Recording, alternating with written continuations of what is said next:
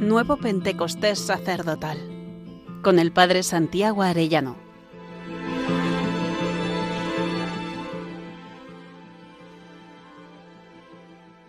Día trigésimo, la lanzada, renovación de nuestras promesas sacerdotales y consagración al corazón de Jesús. Quisiera que nos metiéramos hoy en el pasaje de Juan 19, 28 y siguientes. Jesús gritó, tengo sed. Jesús, inclinando la cabeza, entregó el Espíritu. Jesús dijo, está cumplido. Y llegó el soldado y le traspasó el costado. El que lo vio da testimonio y su testimonio es verdadero. Y él sabe que dice verdad y por eso dirán, mirarán al que traspasaron. Así se cumple la profecía. El Papa Francisco el 9 de junio del 2013, al poco de ser nombrado Papa, hablaba, el Sagrado Corazón de Jesús es la máxima expresión humana del amor divino. El corazón de Jesús es el símbolo por excelencia de la misericordia de Dios, pero no es un símbolo imaginario, es un símbolo real que representa el centro, la fuente de la que ha brotado la salvación para la entera humanidad. Jesús es la fuente. ¿Y de qué, de qué tiene sed la fuente? De dar el agua viva, de dar el Espíritu Santo. Cuenta la beata mística Ana Catarina Emmerich. Una cantidad enorme de agua y sangre salió de él. Longinos fue empapado por toda su cara y cuerpo de la sangre y agua de nuestro Señor. Esto fue una gracia similar a la del bautismo.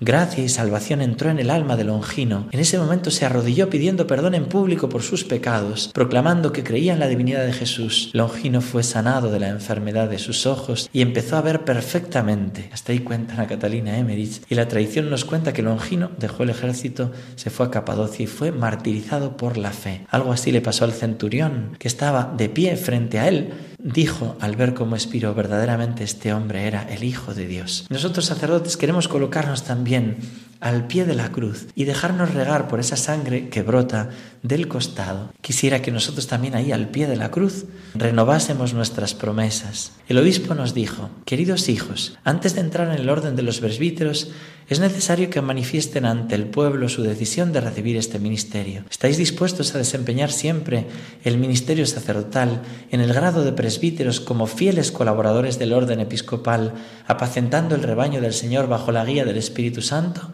Sí, estoy dispuesto, dijimos. Por eso hoy quisiera que volviéramos a recordar nuestra ordenación al pie de la cruz, dejándonos regar por la sangre que brota del costado de Cristo. Eh, ¿Os acordáis? Imaginaos al pie de la cruz, ¿no? Cuando nos dijo el obispo, queridos hijos, antes de entrar en el orden de, los presbíteros, es necesario que manifestéis ante el pueblo vuestra decisión de recibir este, este ministerio. ¿Estás dispuesto a desempeñar siempre el ministerio sacerdotal en el grado de presbíteros como fiel colaborador del orden episcopal, apacentando el rebaño del Señor bajo la guía del Espíritu Santo? Y dijimos, sí, estoy dispuesto. El obispo dijo, ¿realizarás el, ministerio de la palabra preparando la predicación del Evangelio y la exposición de la fe católica con dedicación y sabiduría? Sí, lo haré.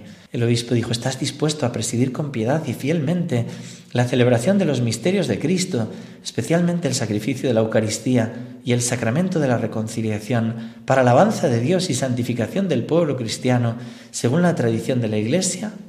Sí, estoy dispuesto. El obispo dijo, ¿estás dispuesto a invocar la misericordia divina con nosotros en favor del pueblo que se te ha encomendado, perseverando en el mandato de orar sin desfallecer? Sí, estoy dispuesto. ¿Quieres unirte cada día más a Cristo, sumo sacerdote, que por nosotros se ofreció al Padre como víctima santa y con él consagrarte a Dios para la salvación de los hombres? Sí, quiero con la gracia de Dios. ¿Prometes obediencia y respeto a mí y a mis sucesores?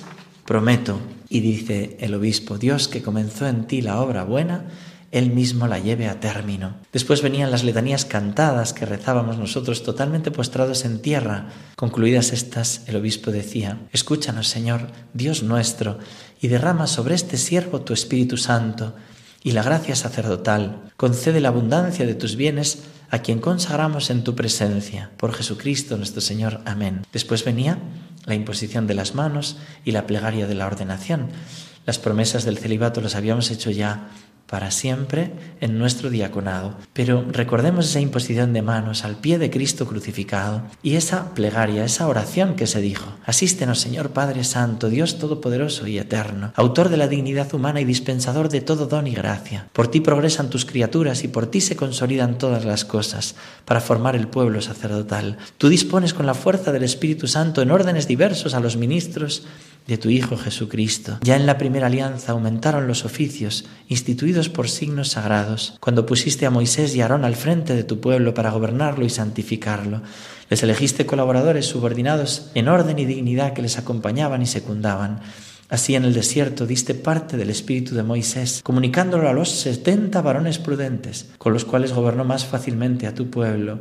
Así también hiciste partícipes a los hijos de Aarón de la abundante plenitud otorgada a su Padre, para que un número suficiente de sacerdotes ofreciera según la ley los sacrificios, sombra de los bienes futuros. Finalmente, cuando llegó la plenitud de los tiempos, enviaste al mundo Padre Santo a tu Hijo Jesús, apóstol y pontífice de la fe que profesamos. Él, movido por el Espíritu Santo, se ofreció a ti como sacrificio sin mancha y habiendo consagrado a los apóstoles con la verdad, los hizo partícipes de su misión. A ellos, a su vez, les diste colaboradores para anunciar y realizar por el mundo entero la obra de la salvación.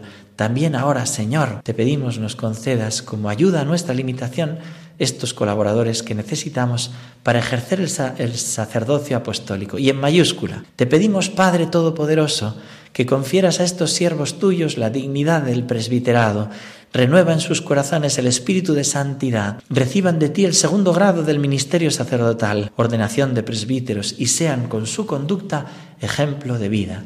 Y sigue después. Sean honrados colaboradores del orden de los obispos, para que por su predicación y con la gracia del Espíritu Santo la palabra del Evangelio dé fruto en el corazón de los hombres y llegue hasta los confines del orbe. Sean con nosotros fieles dispensadores de tus misterios, para que tu pueblo se renueve con el baño del nuevo nacimiento y se alimente de tu altar, para que los pecados sean reconciliados y sean confortados los enfermos, que en comunión con nosotros, Señor, imploren tu misericordia por el pueblo que se les confía y en favor del mundo entero. Así todas las naciones congregadas en Cristo formarán un único pueblo tuyo que alcanzará su plenitud en tu reino. Por nuestro Señor Jesucristo, tu Hijo, que vive y reina contigo en la unidad del Espíritu Santo y es Dios por los siglos de los siglos. Amén.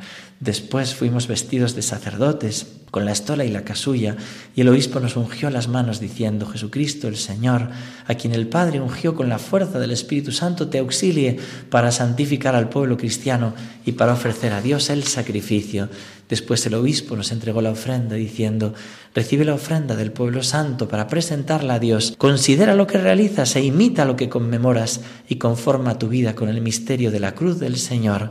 Finalmente el ósculo de la paz. Creo que hoy podemos rezar con estos textos al pie de la cruz y ante el costado abierto, renovar nuestra consagración al corazón de Jesús para avivar así también nuestro sacerdocio. Le decimos con esta fórmula de San Claudio, Sagrado Corazón de Jesús, enséñame el perfecto olvido de mí mismo, puesto que este es el único camino por el cual se puede entrar en ti, ya que todo lo que yo haga en lo sucesivo será tuyo.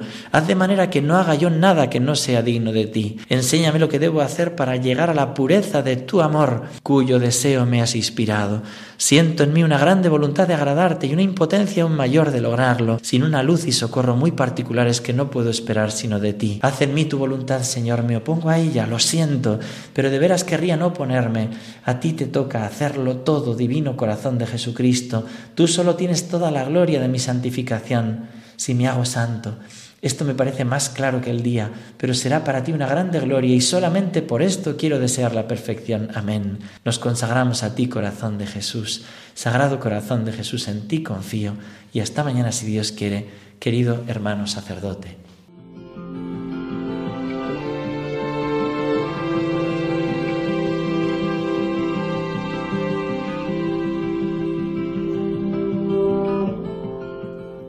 Nuevo Pentecostés sacerdotal con el Padre Santiago Arellano.